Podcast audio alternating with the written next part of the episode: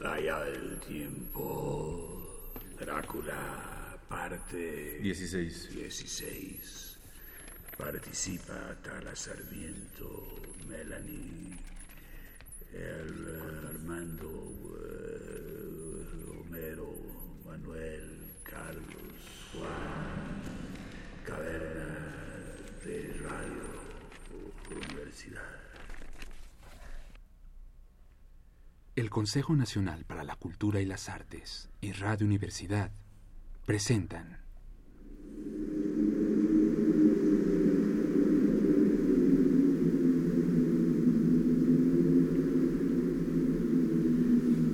Diario de Lucy Westerra.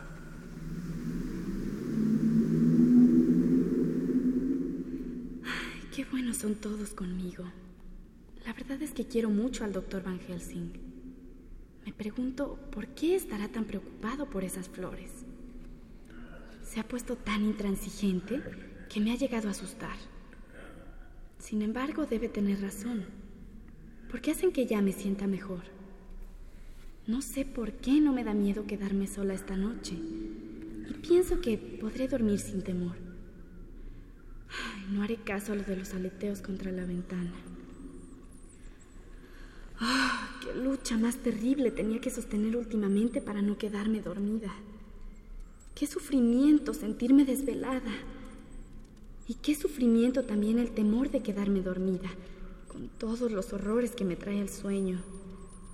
Qué afortunada es la gente cuya vida no conoce el miedo ni el temor, y para quien dormir es una bendición que llega con la noche, y no trae otra cosa que sueños apacibles. Bueno, esta noche espero la llegada del sueño, como Ofelia en la obra de teatro, con guirnaldas virginales y adornos de doncella. Nunca me ha gustado la flor del ajo, pero esta noche me resulta agradable. Hay paz en su aroma. Siento que el sueño me vence. Buenas noches a todos.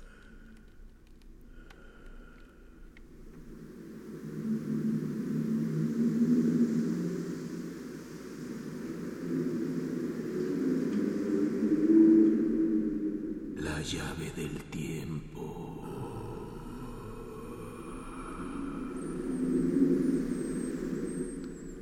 La clave del tiempo.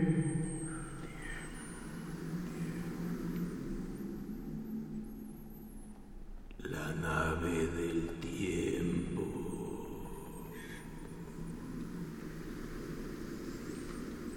El ave del tiempo.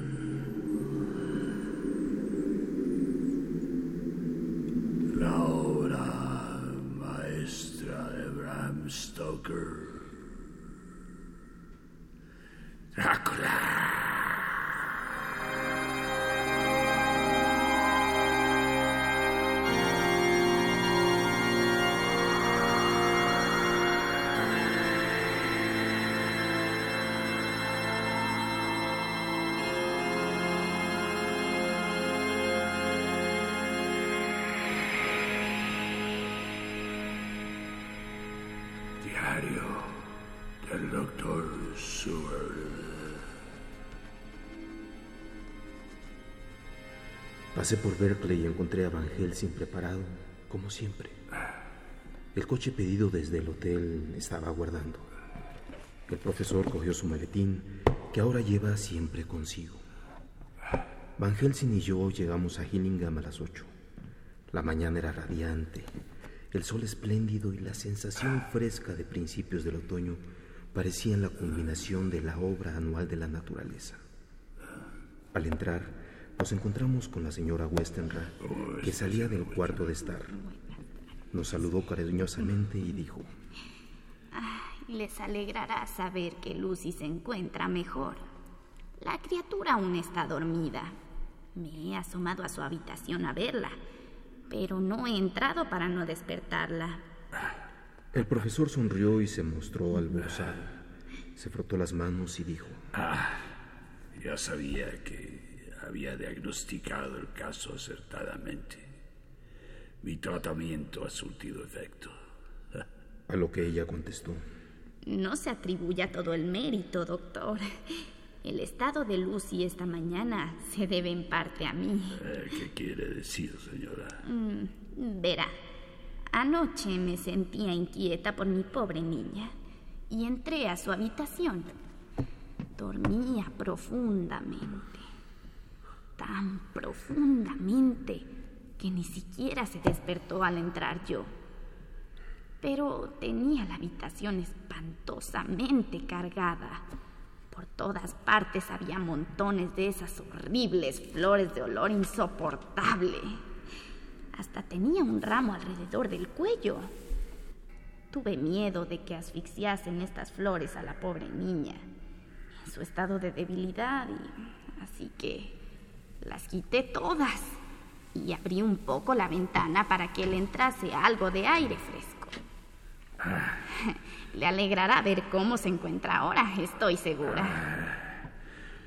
Y se dirigió a su gabinete donde desayuna habitualmente. En cuanto terminó de hablar, miré al profesor y vi que se le había puesto la cara de color gris ceniza.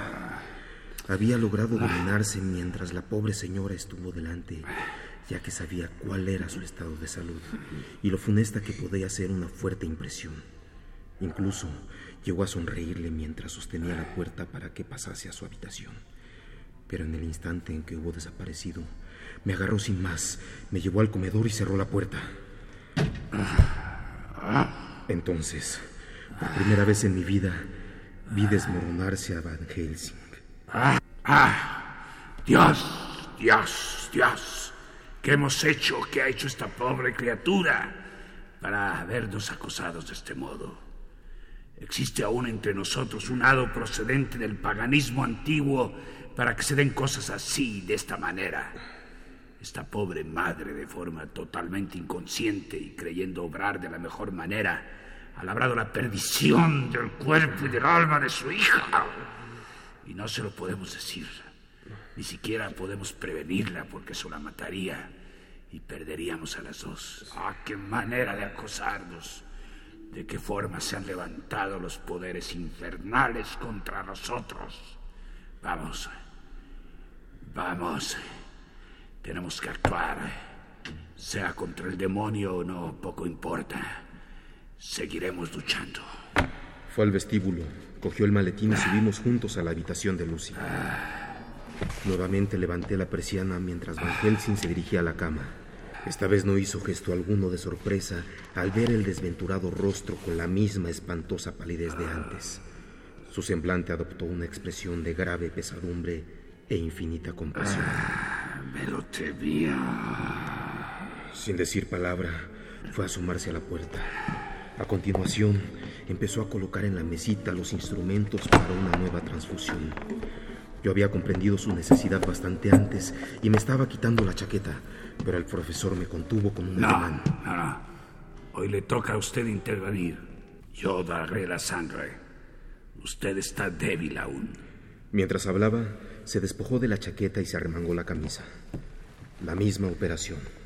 Otra vez el narcótico y otra vez volvió el color a las mejillas cenicientas y la respiración regular del sueño saludable.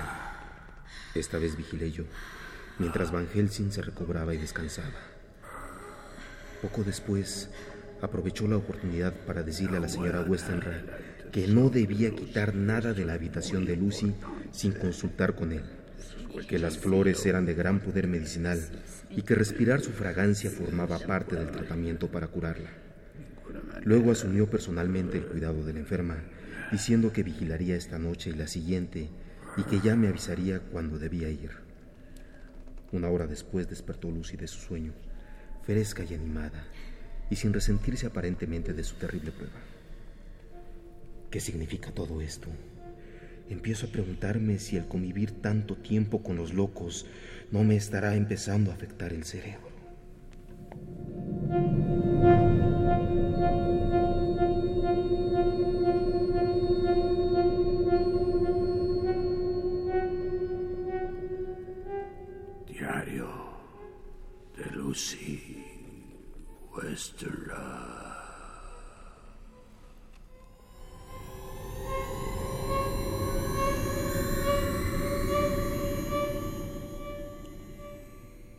Transcurrido cuatro días y cuatro noches de paz.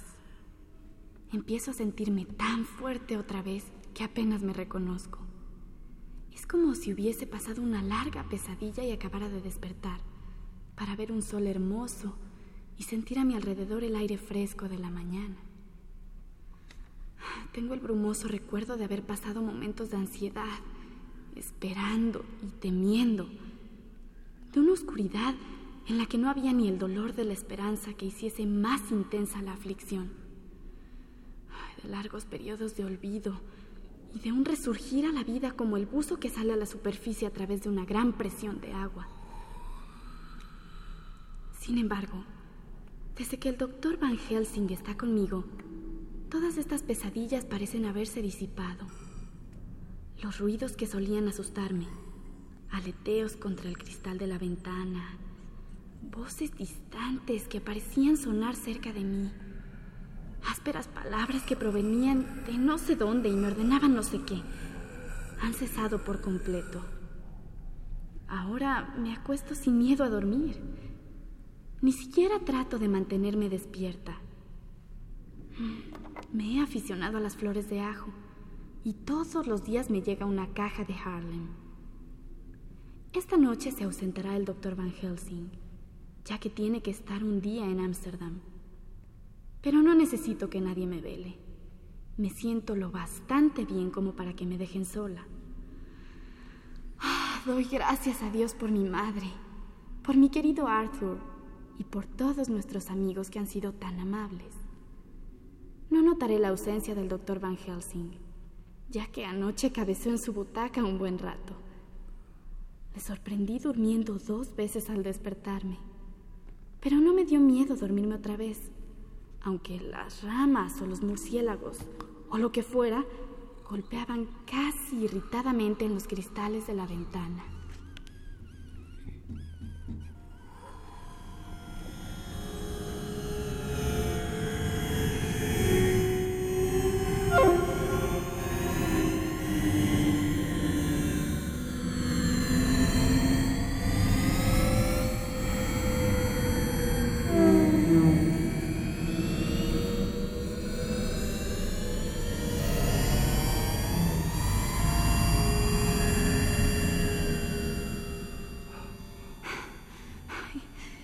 Escribo esta nota para que la encuentren, a fin de que nadie se vea en dificultades por mi causa.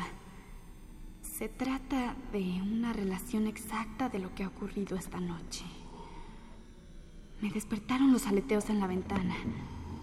Aleteos que empezaron aquella noche en que salí sonámbula de la casa y fui al acantilado de Whitby y me salvó Mina, y que ahora conozco tan bien. No me asustaron, pero hubiera preferido que el doctor Seward hubiese estado en la habitación de al lado, como dijo al doctor Van Helsing que estaría, para poder llamar. Intenté dormir, pero no podía. Luego me vino el antiguo temor a quedarme dormida y decidí mantenerme despierta. Perversamente, el sueño trataba de apoderarse de mí cuando yo no quería. Así que como me daba miedo estar sola, abrí la puerta y llamé. ¿Hay alguien por ahí? Nadie me contestó. Temí despertar a mi madre, así que cerré la puerta otra vez. Entonces oí en los matorrales una especie de aullido como de perro, aunque más feroz y profundo. Fui a la ventana y miré pero no vi nada, salvo un enorme murciélago que evidentemente había estado golpeando la ventana con sus aleteos. Así que regresé a la cama de nuevo, aunque decidida a no dormir. Luego se abrió la puerta y se asomó mi madre. Al ver que no estaba dormida, entró y se sentó junto a mí. Me dijo más dulce y suavemente que nunca. Estaba preocupada por ti, cariño. Y he venido a ver si estás bien. Temí que cogiera frío sentada allí y le dije que se metiese en la cama conmigo, de modo que se acostó a mi lado No se quitó la bata porque dijo que estaría un rato y luego regresaría a su habitación. Y mientras estábamos abrazadas las dos, volvieron a oírse los aleteos contra los cristales de la ventana. Ella se sobresaltó y se asustó un poco y exclamó. ¿Qué es eso? Traté de tranquilizarla. Lo conseguí al fin y se quedó callada. Pero noté que su pobre corazón latía con terrible violencia. Al cabo de un rato se volvió a oír el aullido entre los arbustos y poco después sonó un estrépito en la ventana, cayendo un montón de cristales rotos en el suelo de la habitación. El viento que se había levantado agitaba la persiana y por el boquete que habían dejado los cristales rotos asomó la cabeza de un enorme lobo gris. Mi madre gritó asustada y trató de incorporarse, agarrándose desesperadamente a lo que fuese para ayudarse. Entre otras cosas, se cogió la guirnalda de flores que el doctor Van Helsing insistió en que me pusiera en el cuello y me la arrancó. Se quedó sentada un segundo o dos señalando al lobo y de su garganta brotó un horrible estertor. Luego se desplomó como fulminada por un rayo. Su cabeza me golpeó en la frente, dejándome atontado unos instantes. Me daba vueltas la habitación y todo lo que me rodeaba. Tenía los ojos fijos en la ventana y una miriada de puntitos luminosos parecían penetrar por el roto cristal, girando y formando remolinos, como esa columna de polvo que describen los viajeros que levanta el Simunda en el desierto. Traté de moverme, pero me sentía como hechizada, con el cuerpo de mi pobre madre cada vez más frío, pues había dejado de latirle el corazón, tendido encima de mí. Durante un rato no tuve conciencia de nada más. Me dio la sensación de que no transcurrió mucho tiempo. Pero fue muy, muy espantoso hasta que recobré la conciencia otra vez.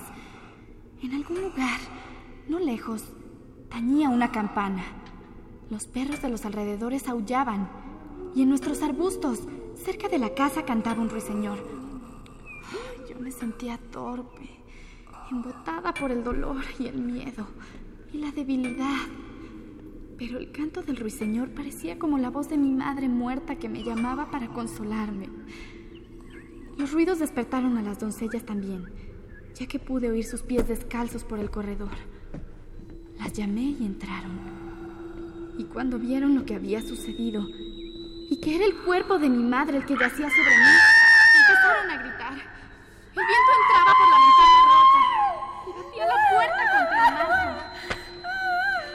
Levantaron el cuerpo de mi pobre madre y lo tendieron en la cama de la que me había levantado, cubriéndolo con una sábana. Estaban tan asustadas y nerviosas que las mandé que bajaran al comedor y se tomasen un poco de vino. La puerta se agitó un instante y se cerró de golpe otra vez. Las doncellas soltaron un grito y echaron a... Coloqué todas mis flores en el pecho de mi madre. Después me acordé de lo que me había dicho el doctor Van Helsing, pero ya no se las quise quitar. Además, ahora tendría algunas de las criadas que me velasen. Ay, me sorprendería que no hubiesen subido ya. Las llamé, pero no tuve respuesta. Así que fui al comedor a buscarlas. El corazón me dio un vuelco al descubrir el motivo. Las cuatro yacían en el suelo, inconscientes, respirando agitadamente. La picorera estaba en la mesa. Olía a láudano y al mirar en el aparador vi que el frasco que el médico de mi madre utiliza para ella, que utilizaba, estaba vacío. ¿Qué voy a hacer? ¿Qué voy a hacer? He vuelto a la habitación con mi madre. No puedo dejarla. Y estoy sola, quitando a las criadas dormidas, a las que alguien ha drogado. Sola con la muerte. No me atrevo a salir, ya que oigo los aullidos del lobo a través de la ventana rota. El aire parece lleno de minúsculas notas que flotan remolinan en la corriente que entra por la ventana. Y las luces se vuelven azulcenas y difusas. ¿Qué voy a hacer? Dios mío. Protégeme del peligro esta noche. Me esconderé este papel en el pecho, donde puedan encontrarlo cuando vengan a amortajarme. Mi querida madre se ha ido. Es hora de que me vaya yo también. Adiós, Arthur. Si no sobrevivo esta noche. Que Dios te proteja, amor mío. Y me ayude a mí también.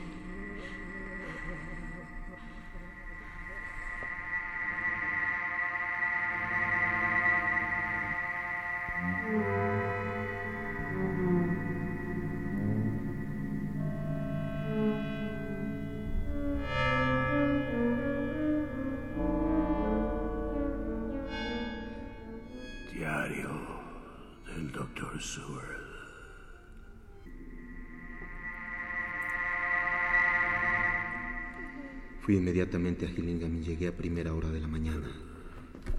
Llamé con suavidad a la puerta e hice sonar la campanilla discretamente, por temor a despertar a Lucy o a su madre. Un rato después, viendo que no venía nadie, repetí los golpes en la puerta y los repiqueteos de campanilla. Me asaltó un terrible temor. Era este silencio un nuevo eslabón de la cadena fatal que parecía estrecharse cada vez más en torno nuestro. ¿Había venido la muerte a visitar la casa antes que yo? Sabía que unos minutos de demora, incluso unos segundos, podían significar horas de peligro para Lucy si había sufrido otra vez una de sus recaídas. Así que di un rodeo a la casa para ver si había posibilidad de introducirme en ella. No había forma de entrar. Todas las puertas y ventanas estaban firmemente cerradas. Regresé decepcionado al porche. Y en ese instante oí el trote rápido de un caballo. Se detuvo ante la verja y unos segundos después vi venir a Van Helsing corriendo por la avenida. Al descubrirme jadeo. Este acaba de llegar. ¿Cómo está ella? Llegamos demasiado tarde. No recibió mi telegrama. Le contesté lo más deprisa y coherentemente que pude, que había recibido el telegrama por la mañana y que había venido sin perder un segundo, pero que no había conseguido que me oyese nadie de la casa. El profesor se detuvo, se quitó el sombrero y dijo solemnemente. Entonces, eh, me temo que hemos llegado demasiado tarde. Que sea lo que Dios quiera. Vamos. Si no hay ningún acceso, abriremos uno. El tiempo es vital para nosotros. Fuimos a la parte de atrás de la casa a donde da la ventana de la cocina. El profesor sacó una pequeña sierra quirúrgica de su maletín y tendiéndomela me señaló la reja que protege la ventana. Me puse manos a la obra y poco después había cortado tres barrotes. Luego, con un cuchillo largo y delgado, hice saltar la fabella y abrí la ventana. Ayudé a entrar al profesor y luego le seguí. No había nadie en la cocina ni en las habitaciones adyacentes que son de las criadas. Fuimos abriendo todas las puertas a medida que avanzábamos y en el comedor, escasamente iluminado por los rayos de luz que se filtraban por los póstigos, ah. descubrimos a cuatro criadas tendidas en el piso. No se nos ocurrió pensar ni por un instante que estuviesen muertas, ya que sus estertorias respiraciones y el acre olor al láudano que reinaba en la habitación no dejaba dudas de su estado. Nos miramos Van Helsing y yo. Mientras salíamos, él dijo. Ah, después las atenderemos. Seguidamente subimos a la habitación de Lucy. Nos detuvimos un instante o dos en la puerta a escuchar, pero no se oía ningún ruido. Con cara pálida y manos temblorosas, abrimos la puerta suavemente y entramos en la habitación. ¿Cómo describir lo que vimos? En la cama yacían dos mujeres, Lucy y su madre. Esta se encontraba en la parte de dentro, cubierta con una sábana blanca cuyo borde había apartado el viento que entraba por la ventana rota, dejando al descubierto un rostro blanco, contraído en una expresión de terror. A su lado yacía Lucy, con el rostro pálido y más contraído aún. Las flores de su cuello estaban ahora sobre el pecho de su madre y mostraba la garganta descubierta, con las dos pequeñas heridas que ya le habíamos notado, aunque ahora tenían un aspecto horriblemente blanco y destrozado.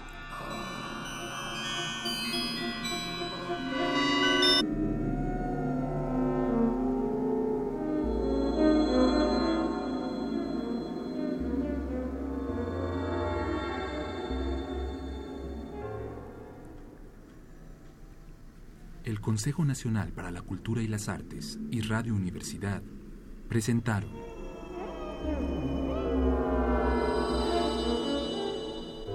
La llave del tiempo.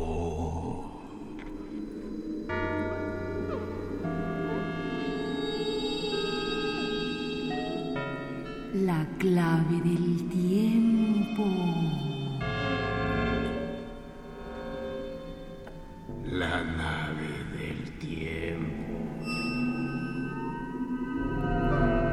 El ave del tiempo.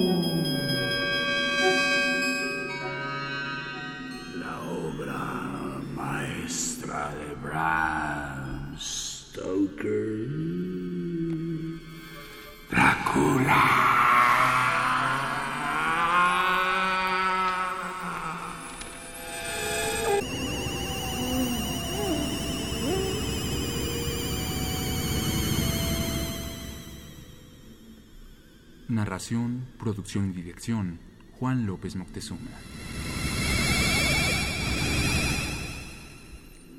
Como Lucy, Atala Sarmiento.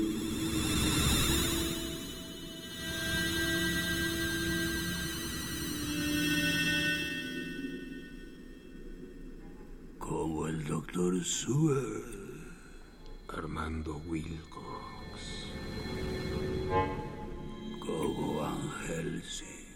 Juan López Moctezuma.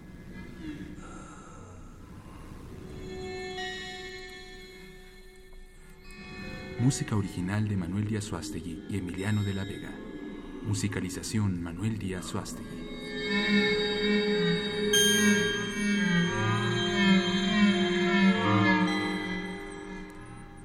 Realización técnica Carlos Montaño.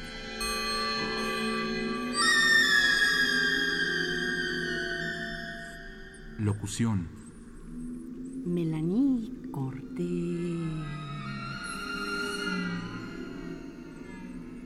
y Homero Bazán Londri.